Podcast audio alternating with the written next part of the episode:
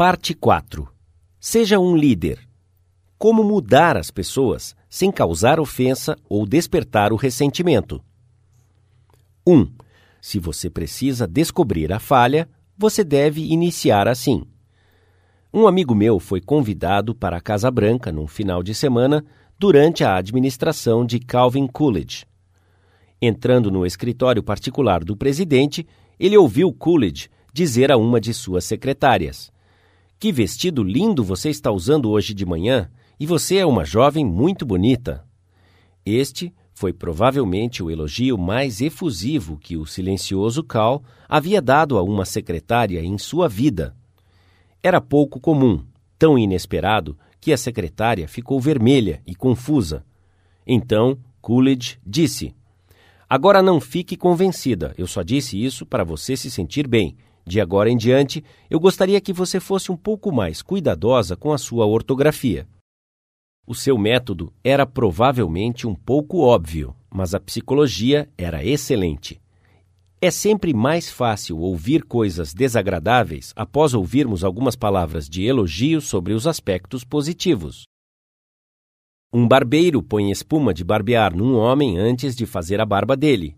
E isso foi exatamente o que McKinley fez em 1896, quando ele era candidato a presidente um dos republicanos proeminentes daqueles dias, havia escrito um discurso de campanha que sentia que era muito melhor do que Cícero, Patrick Henry e Daniel Webster todos juntos poderiam produzir.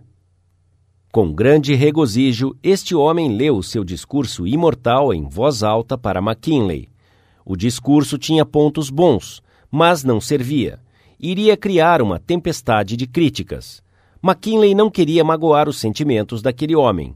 Ele não queria acabar com o entusiasmo esplêndido do homem e ainda tinha que dizer não. Observe como ele o fez de forma inteligente. Meu amigo, este discurso é esplêndido e fantástico, McKinley disse. Ninguém poderia ter feito melhor. Há muitas ocasiões em que isso seria exatamente a coisa certa a dizer. Mas você acha que é adequado nesta ocasião em particular, pode soar bem e nobre do seu ponto de vista, mas devo considerar o seu efeito do ponto de vista do partido. Agora, gostaria que você fosse para casa e escrevesse um discurso conforme eu lhe indicar e me envie uma cópia dele. Ele fez exatamente isso. McKinley fez observações com um lápis azul e o ajudou a reescrever o seu discurso e ele tornou-se um dos oradores mais efetivos da campanha.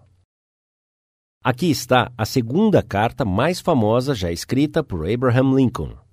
A sua carta mais famosa foi escrita para a senhora Bixby, expressando as suas condolências pela morte dos cinco filhos que ela havia perdido na batalha. Lincoln provavelmente escreveu esta carta em cinco minutos, mas ela foi vendida em um leilão público de 1926 por 12 mil dólares, e isso, diga-se de passagem, foi mais do que Lincoln pôde economizar durante meio século de muito trabalho. A carta foi escrita para o general Joseph Hooker em 26 de abril de 1863, durante o período mais obscuro da Guerra Civil. Por 18 meses, os generais de Lincoln haviam liderado o exército da União para uma derrota trágica atrás da outra. Nada mais do que uma fútil e estúpida carnificina humana. A nação estava horrorizada. Milhares de soldados haviam desertado do exército, e até os membros republicanos do Senado haviam se revoltado e queriam forçar a saída de Lincoln da Casa Branca. Nós estamos à beira da destruição, Lincoln disse. Parece até que o Todo-Poderoso está contra nós não consigo ver nenhum raio de esperança. Tal foi o período de negra aflição e caos em que esta carta fora produzida. Estou citando a carta aqui porque ela demonstra como Lincoln tentou mudar um general turbulento quando o destino da nação dependia exatamente da ação do general. Esta é talvez a carta mais enérgica que Abraham Lincoln escreveu após tornar-se presidente Entretanto, você perceberá que ele elogiou o general Hooker antes de apontar os seus erros graves. Sim, Eram erros graves, mas Lincoln não os chamou assim. Lincoln era mais conservador e mais diplomático. Lincoln escreveu: Há algumas coisas com as quais não estou satisfeito com você, falando em tato e diplomacia. Aqui está a carta endereçada ao general Hooker. Coloquei-lhe à frente do exército de Potomac. É claro, fiz isso baseado no que me parecem ser razões suficientes, mas gostaria que você soubesse que há certas coisas com as quais não estou satisfeito com você. Eu acredito que você é um soldado corajoso e habilidoso, o que eu gosto, é claro. Eu também acredito que você não mistura política com a sua profissão e você está certo nisso. Você tem confiança em si mesmo, que é uma valiosa, se não indispensável qualidade. Você é ambicioso, o que, dentro de limites razoáveis, faz mais bem do que mal. Mas eu acho que durante o comando do exército pelo general Burnside, você exagerou um pouco em sua ambição e o prejudicou, ao máximo possível e você cometeu um grande erro ao país e a um irmão honroso e notável do exército.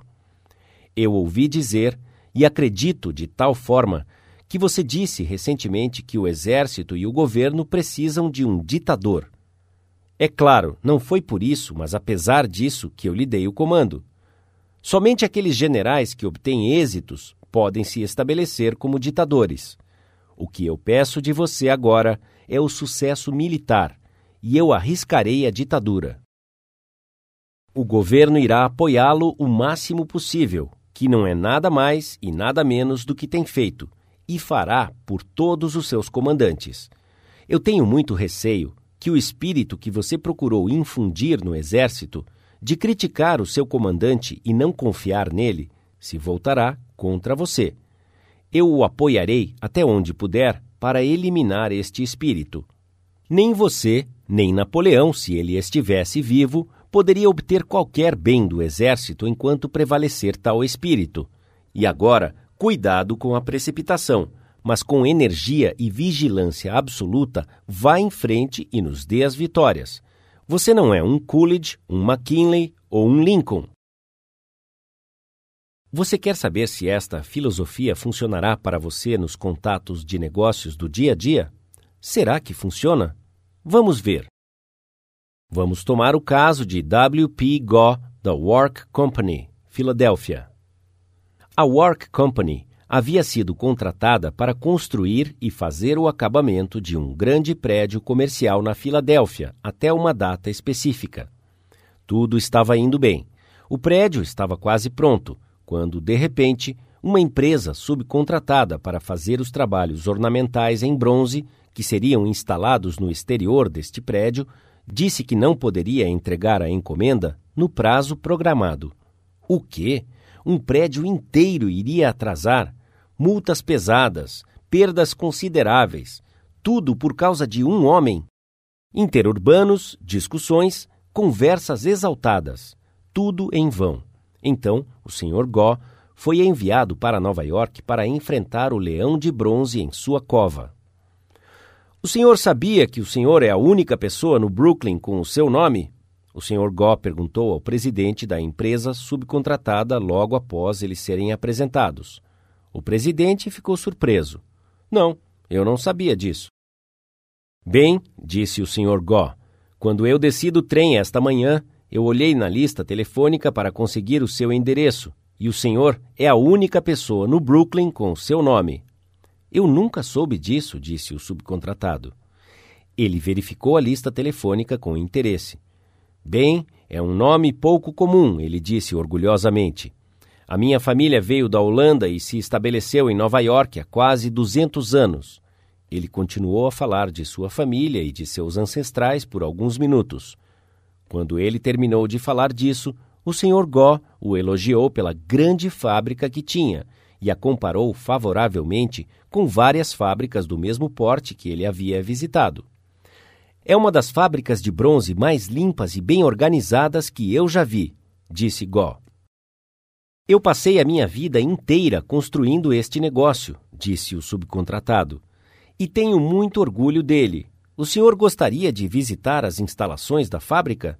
Durante este tour de inspeção, o Sr. Gó elogiou o outro homem pelo seu sistema de fabricação e contou-lhe como e por que parecia superior ao de seus concorrentes.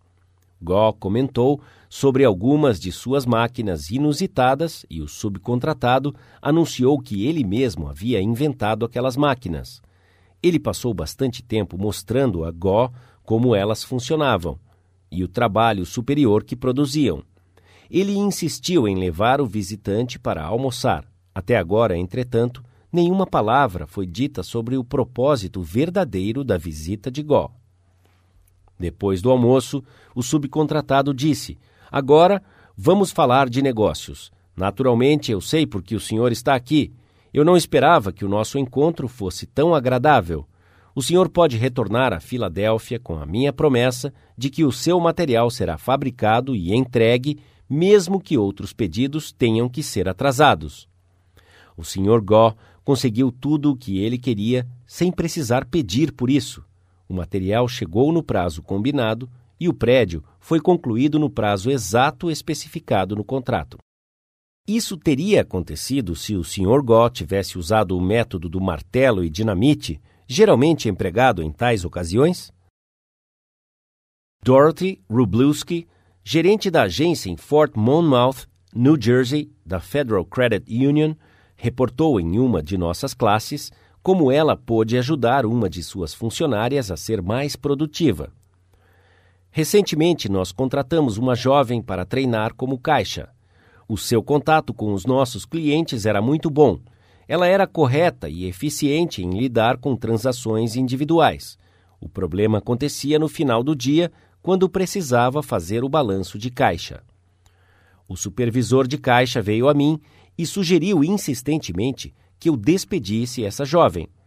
Ela está atrasando todos os outros porque ela é tão devagar em fazer o balanço de caixa. Eu já lhe mostrei diversas vezes, mas ela não entende. Mande-a embora. No dia seguinte, eu a observei trabalhando, rápida e eficientemente, quando lidava com as transações normais do dia a dia, e ela era muito agradável com os nossos clientes.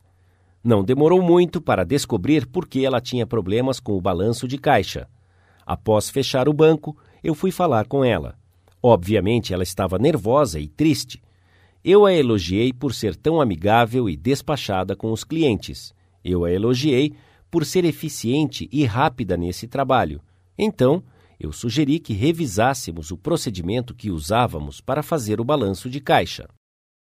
Uma vez que ela percebeu que eu tinha confiança nela, ela seguiu minhas sugestões sem nenhum problema e logo sabia como desempenhar esta função. Desde então, não tivemos mais nenhum problema com ela. Iniciar com um elogio é como um dentista que começa o seu trabalho com novocaína. O paciente ainda recebe o tratamento, mas a novocaína anestesia a dor.